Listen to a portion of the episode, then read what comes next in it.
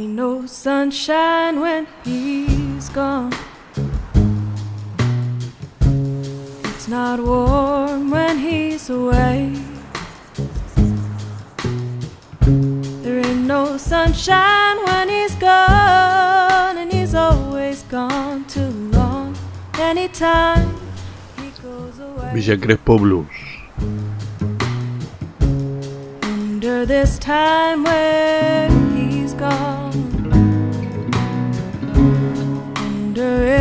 Going to stay. There ain't no sunshine when he's gone, and this house just ain't. Caminar Buenos Aires no es para todo el mundo, sobre todo en esta época. A mí me gusta caminar por Villa Crespo. Villa Crespo, Floresta, Villaluro, barrios que todavía tienen esa fisonomía de Kansas, amontonadas, de habitaciones divididas en dos partes donde, donde en una trabaja de costurera y en la otra se acumula toda la familia, uno arriba del otro. Esas son mis tierras de predilección. Allí se desenvuelve la vida dramática, la existencia sórdida que cuando era joven aprendí a mirar y terminé admirando. La diferencia, claro está que ahora todos los barrios me, me son familiares. Los he recorrido en tantas en tantos sentidos y tantas veces que puedo especificar cuál es la característica de una carnicería que está a dos cuadras en la esquina antes de llegar a la avenida Ángel Gallardo.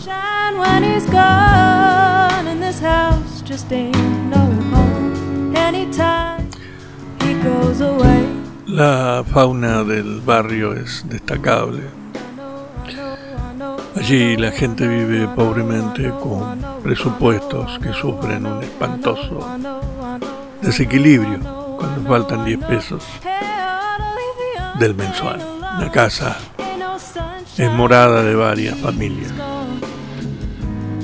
La enemiga común, la dedicada al espionaje, la buscadora de perlas del caserón.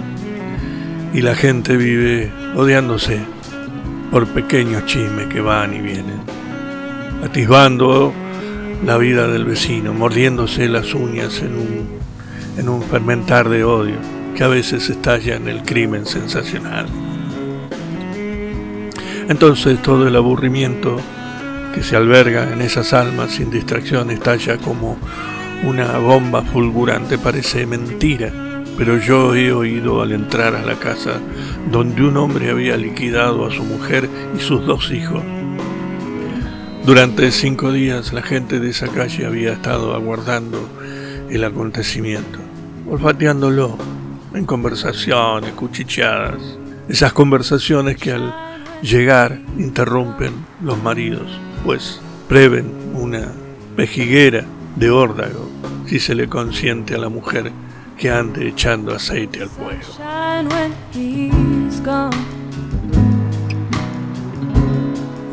Darkness every day.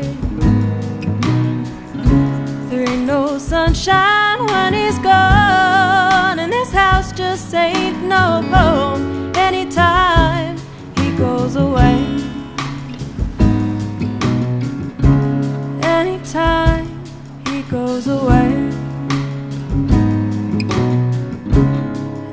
Anytime he goes away.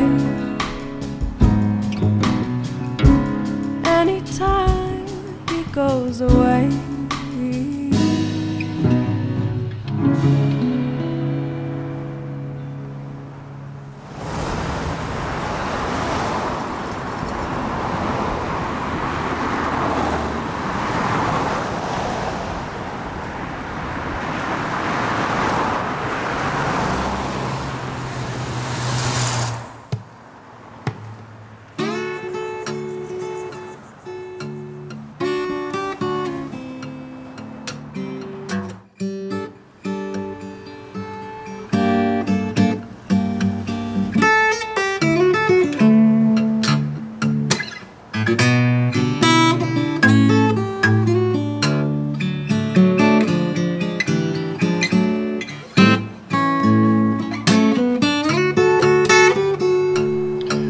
Tenía 50 años y no me había acostado con una mujer desde hacía cuatro más o menos. No tenía amigas, las miraba cuando me cruzaba con ellas en la calle o donde quiera que las viese.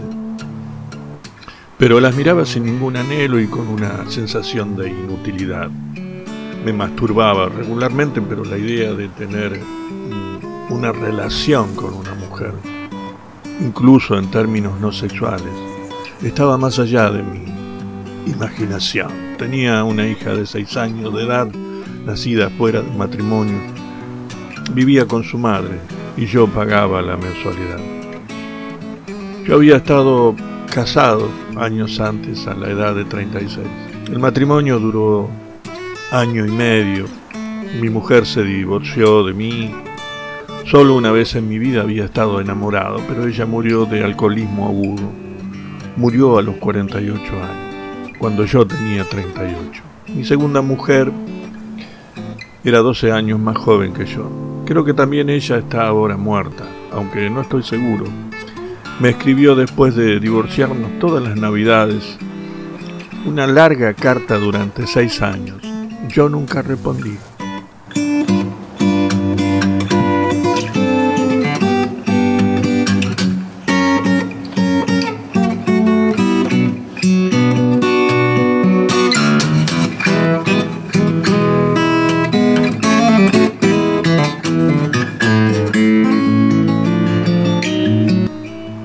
No sé muy bien cuando vi por primera vez a Lidia. Fue hace cerca de seis años y yo acababa de dejar un trabajo de 12, sí, 12 años como, como empleado de correo para hacerme escritor. Estaba aterrorizado y bebía más que nunca. Estaba intentando empezar mi primera novela. Me bebía una botella de whisky y una docena de cerveza cada noche mientras escribía fumaba puros baratos y le, le pegaba la, a la, máquina de escribir y escuchaba música clásica en la radio hasta que amanecía. Me había fijado un mínimo de 10 páginas por noche, pero hasta el día siguiente nunca podía saber cuántas páginas había escrito. Me levantaba por la mañana, vomitaba y entonces me iba hasta el comedor y miraba en el sofá para ver cuántas hojas había. Siempre excedían de las 10, una vez 17, 18, 23, hasta 25 páginas. Por supuesto, el trabajo de cada noche tenía que ser corregido o en su defecto tirado a la basura. Me llevó 21 noches escribir mi primera novela.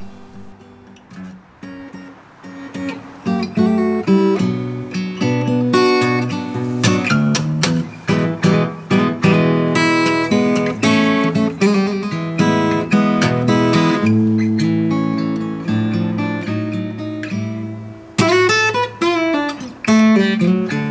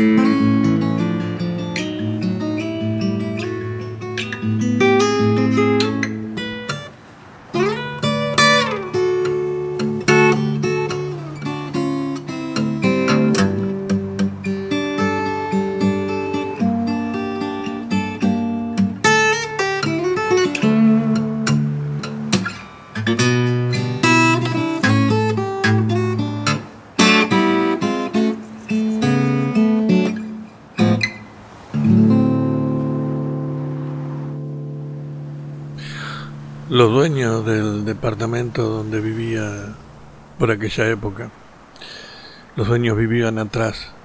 Ellos pensaban que yo estaba chiflado y todas las mañanas al despertarme me encontraba con una gran bolsa de papel en la puerta.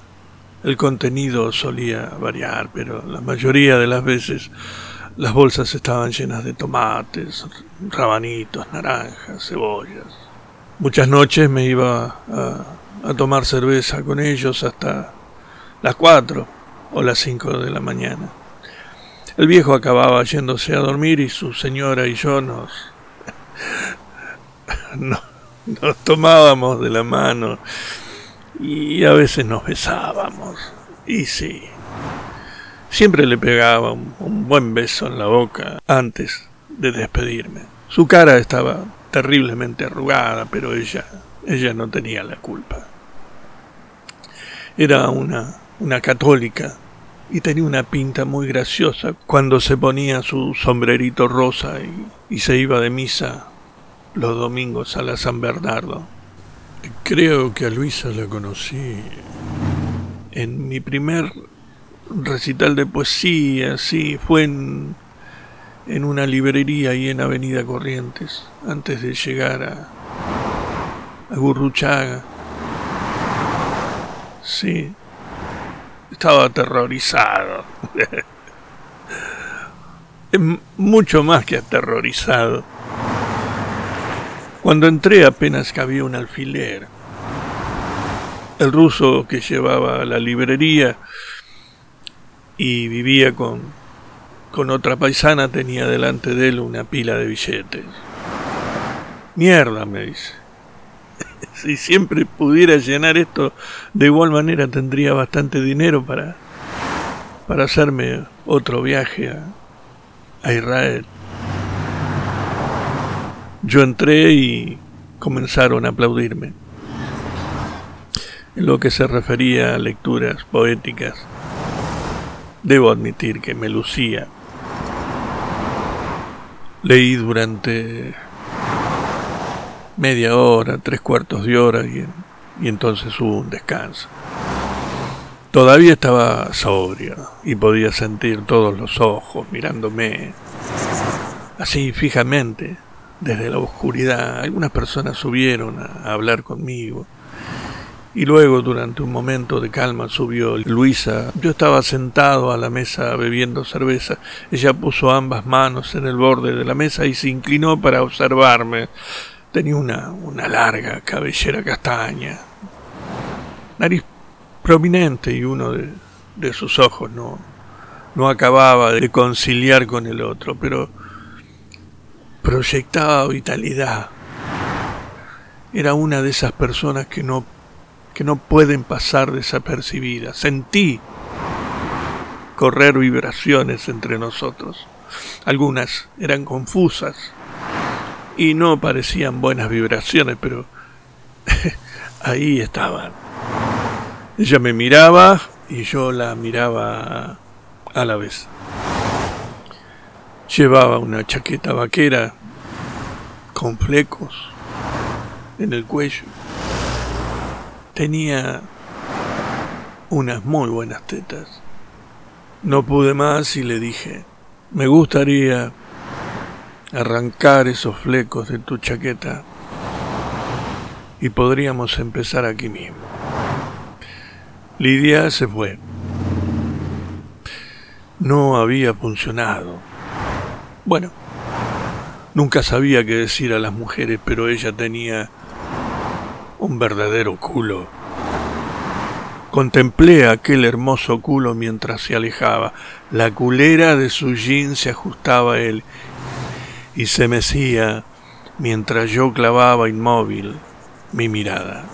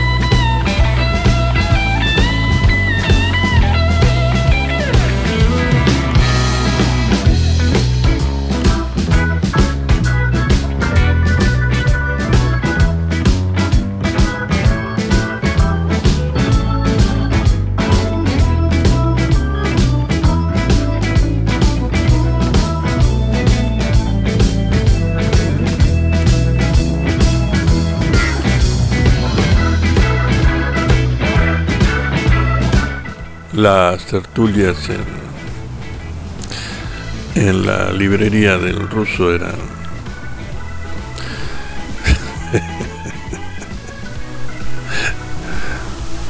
eran increíbles. Recuerdo que Amalfitano comentaba lo que había dicho Eberto Padilla sobre el tipo de literatura. Existían, este, Padilla decía, Padilla decía que existían literaturas heterosexuales, homosexuales y bisexuales. Las novelas generalmente eran heterosexuales, la poesía en cambio era absolutamente homosexual. Dentro del inmenso océano de esta distinguía varias corrientes, maricones, maricas, mariquitas, locas, bujarrones, mariposas, ninfos y filenos. Las dos corrientes mayores, sin embargo, era la de los maricones y la de los maricas. Walt Whitman, por ejemplo, era un poeta maricón. Pablo Neruda era un poeta marica. Eh, William Blake era maricón sin, sin asomo de duda. Y Octavio Paz, marica. Borges, sin embargo, era fileno. Es decir, de improviso podía ser maricón y de improviso simplemente asexual. Rubén Darío, en cambio, era una loca. De hecho, la reina y el paradigma de las locas. En nuestra lengua, claro está, en el mundo ancho y ajeno, el paradigma seguía siendo Berlain el generoso. Una loca, según Padilla, estaba más cerca del manicomio florido y de las alucinaciones en carne viva, mientras que los maricones y los maricas vagaban sincopadamente de la ética a la estética y viceversa.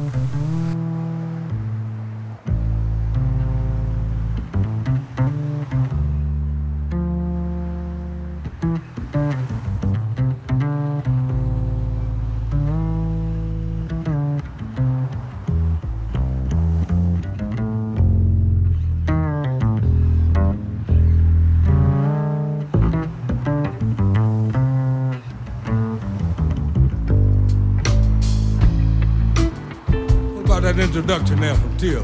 Give it to him. He worked on that for a long time and he got it down.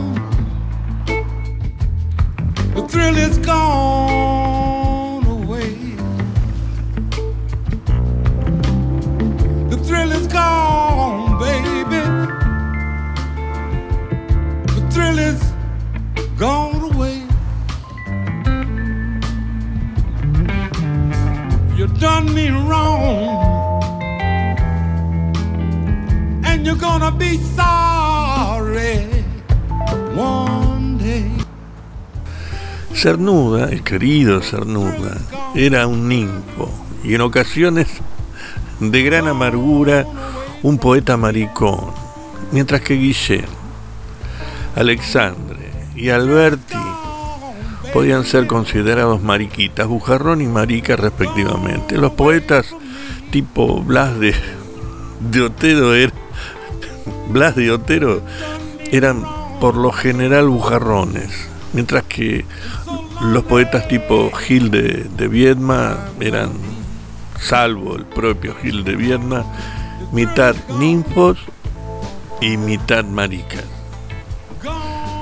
La poesía española de los últimos años, exceptuando, si bien con reticencias, al, ya nombrado Gil de Viedma y probablemente a Carlos Edmundo de Ori, carecía de poetas maricones hasta la llegada del gran maricón, Friente, el poeta preferido de Padilla, que era Leopoldo María Panero.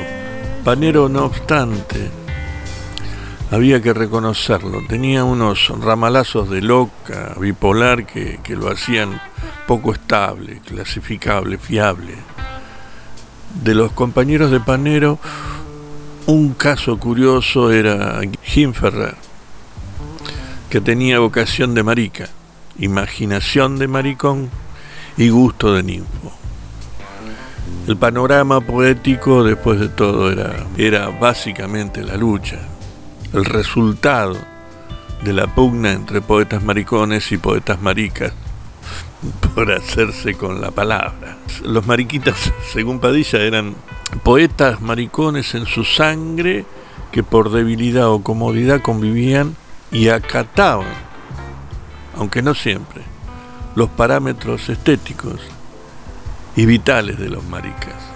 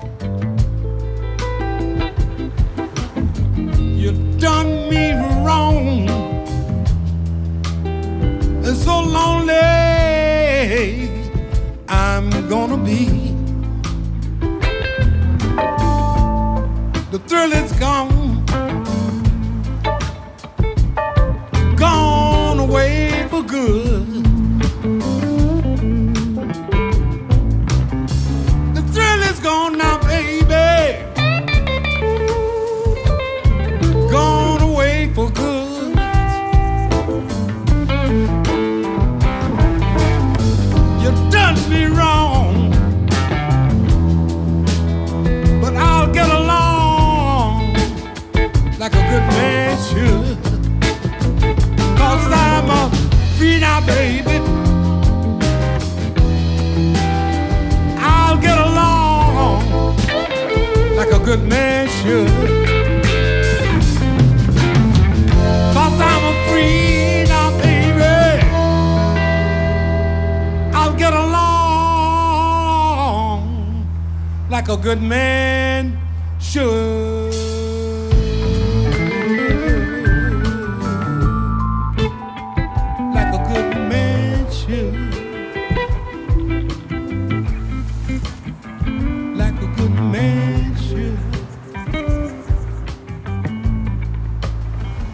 Thank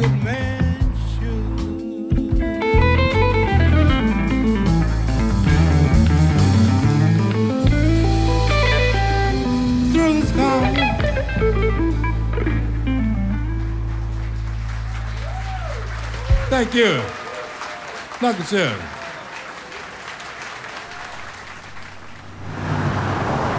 Ayer encontré las cartas de Violeta. Violeta una mujer que había conocido tiempo atrás.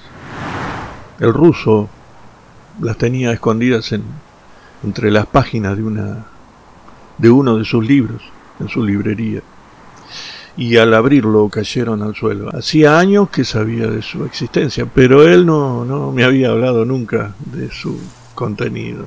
Lo que sí me dijo es que a los pocos minutos de leer la quinta y la cuarta carta, el Roña, así le decimos, cambió el, de opinión con respecto a, su matrimonio con Lucía. Salió del conventillo de la Paloma donde vivía, salió por Serrano y se dirigió directamente al apartamento de Violeta en la paternal. Yo, mientras la sostenía en la mano, percibí en ellas ese misterioso peso que tienen las cosas que se han visto hechizadas por historias relatadas y vueltas a relatar una y otra vez. Mi vista ya no era tan buena como antes, por lo que tardé largo rato en leerlas, pero al final conseguí descifrar hasta la última palabra. Y cuando terminé con ella supe que iba a comenzar a escribir este libro hoy mismo.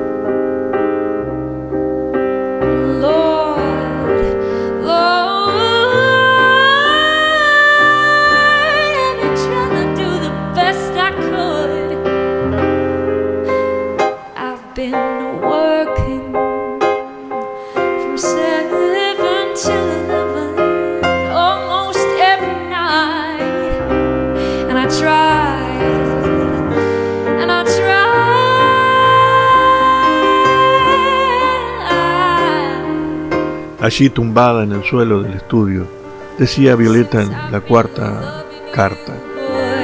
Me dediqué a observarte mientras me pintabas.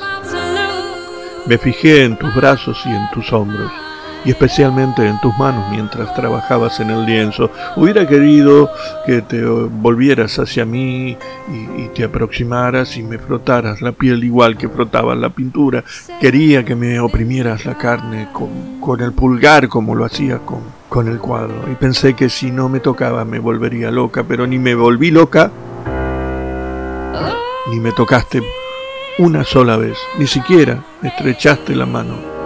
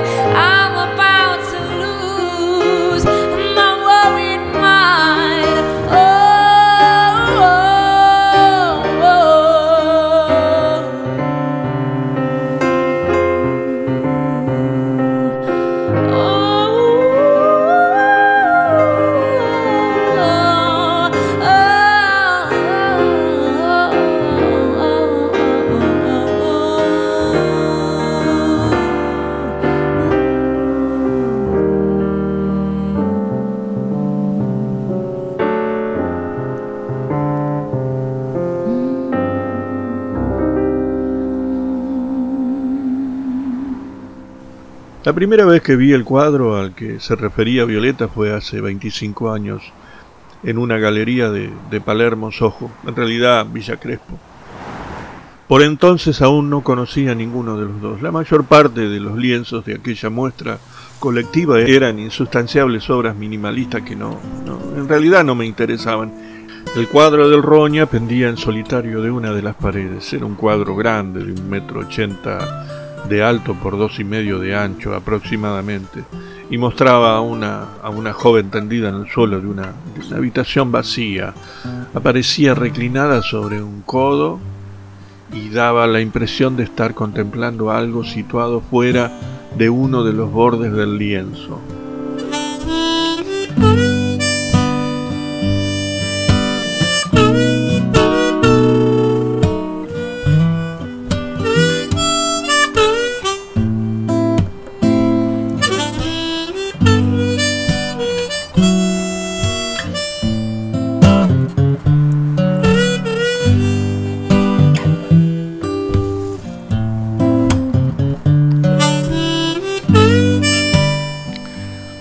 El cuadro en esta misma habitación conmigo.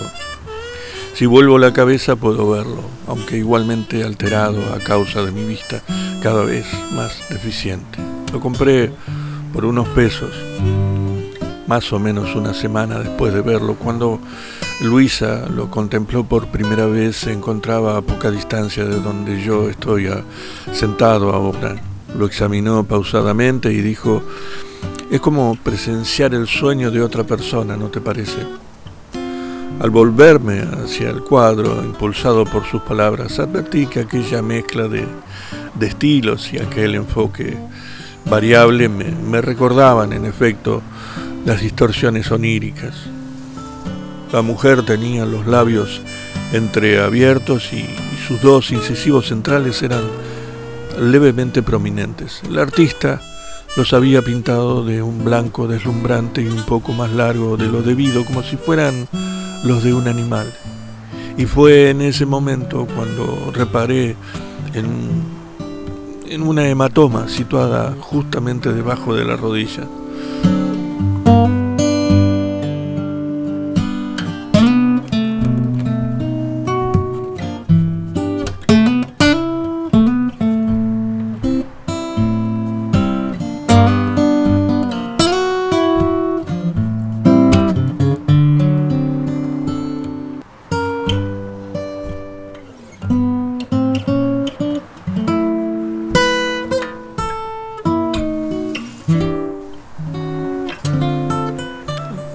Había visto antes, pero en ese instante aquella mancha azulada, amarillenta, verdosa, pareció atrapar mi mirada, como si la pequeña mácula fuera el, auténtico tema del cuadro. Me acerqué al lienzo, deposité un dedo sobre su superficie y recorrí la silueta de, la contusión. El, gesto me excitó y me volví para mirar a Luisa. Eh, era un día cálido de septiembre y tenía los brazos desnudos. Me incliné sobre ella, besé sus hombros picosos y a continuación le separé los cabellos de la nuca y deposité los labios sobre la suave piel que ocultaban. Me arrodillé frente a ella, le, subí la, la, pollera, comencé a deslizar los dedos a lo largo de sus mulos y lo acaricié con la lengua.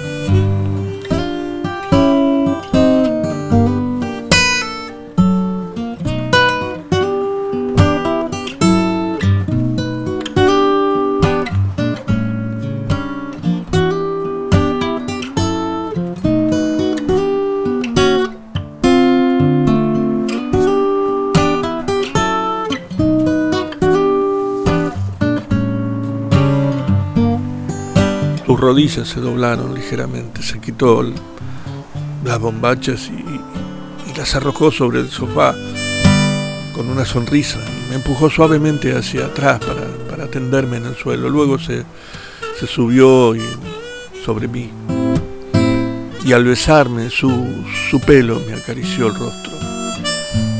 Se enderezó, se despojó de la camiseta y se quitó el, sujetador encantaba esa perspectiva de su cuerpo. La acaricié las tetas y, mis dedos dibujaron un círculo en torno al lunar, ese lunar redondo, perfecto, que adorna su, su pecho izquierdo.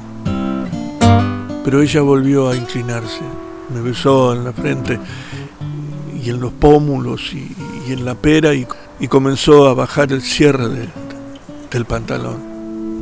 En aquella época Luis y yo vivíamos en un estado de excitación sexual casi constante. Cualquier cosa podía disparar una salvaje sesión de abrazos en la cama, en el suelo o en ciertas ocasiones en la mesa del comedor.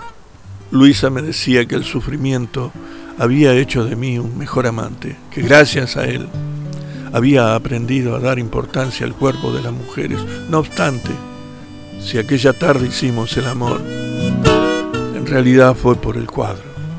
A menudo, a menudo me pregunto, ¿desde cuándo podría haber comenzado a encontrar erótica la imagen de una, de una hematoma en, en el cuerpo de una mujer?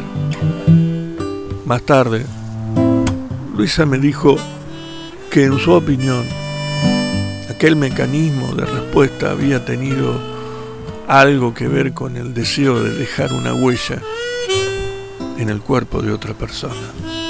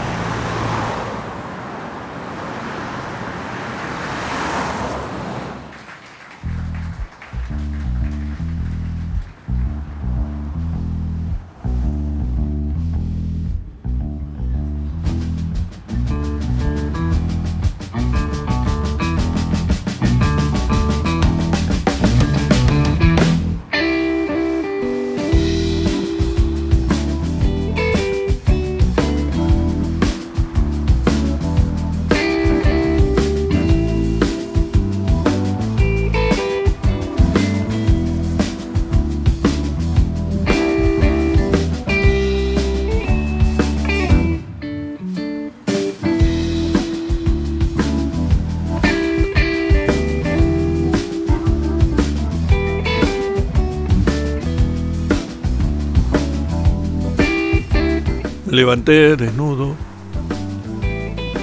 y me acerqué a la, a la ventana a mirar la calle. Me acordé cuando era chico y me pregunté de dónde sacábamos la plata que gastábamos. Hoy lo pienso y es un misterio. Sé que teníamos buen ojo para lo que no estuviera pegado al suelo. No robábamos, compartíamos y hasta inventábamos. Como teníamos poco o nada de plata, inventábamos pequeños juegos para pasar el tiempo. Uno de ellos consistía en ir y venir por la avenida Corrientes.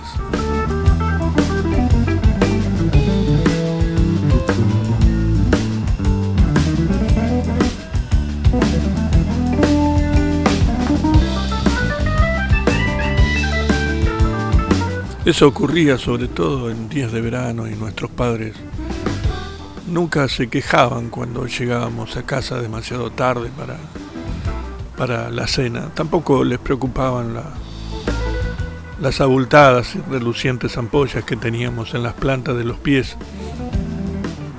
Nos empezábamos a enterar cuando veían cómo habíamos gastado los tacones y la suela de los zapatos.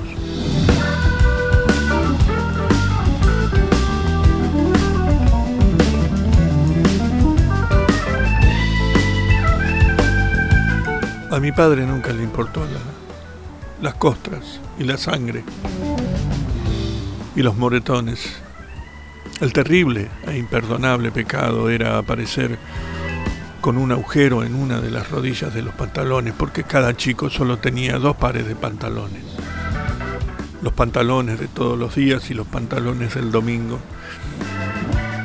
Y no se podía hacer nunca un agujero en la rodilla de uno de de los pares, porque eso demostraba que, que eras pobre e imbécil. Y que tus padres también eran pobres e imbéciles.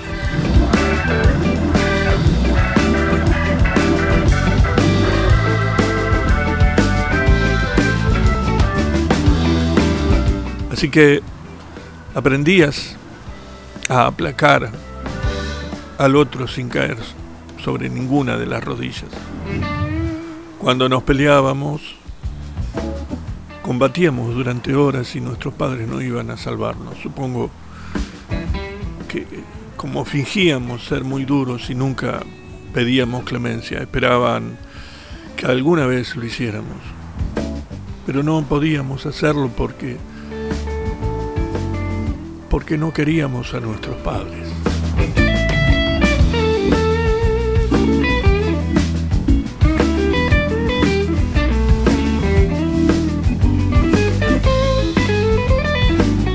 Como los odiábamos, ellos nos odiaban, otro tanto, y salían a la vereda y nos miraban con indiferencia mientras estábamos enredados en una terrible e interminable pelea. Bostezaban y recogían del suelo algún volante publicitario y se metían de nuevo en la casa.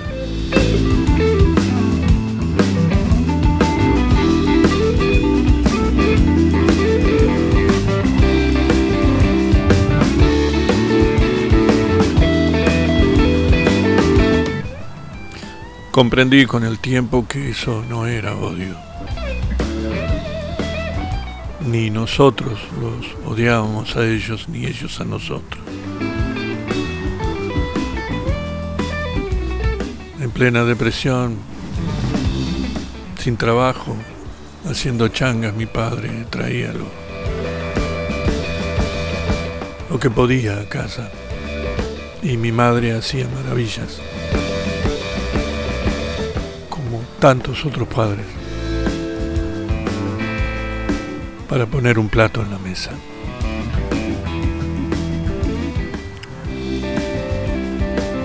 O sea que nos odiábamos por culpa de otros.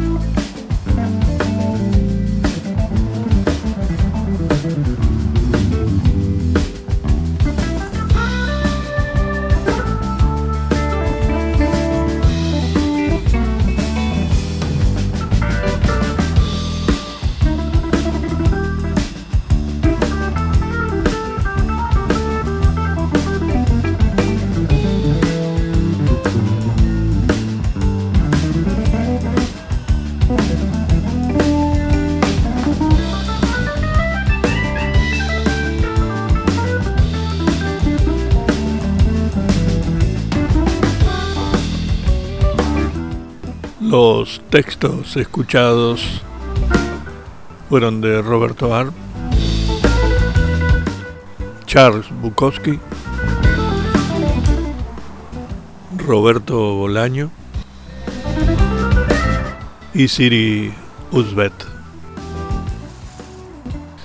Esto fue Villa Crespo Blues. Será hasta la próxima.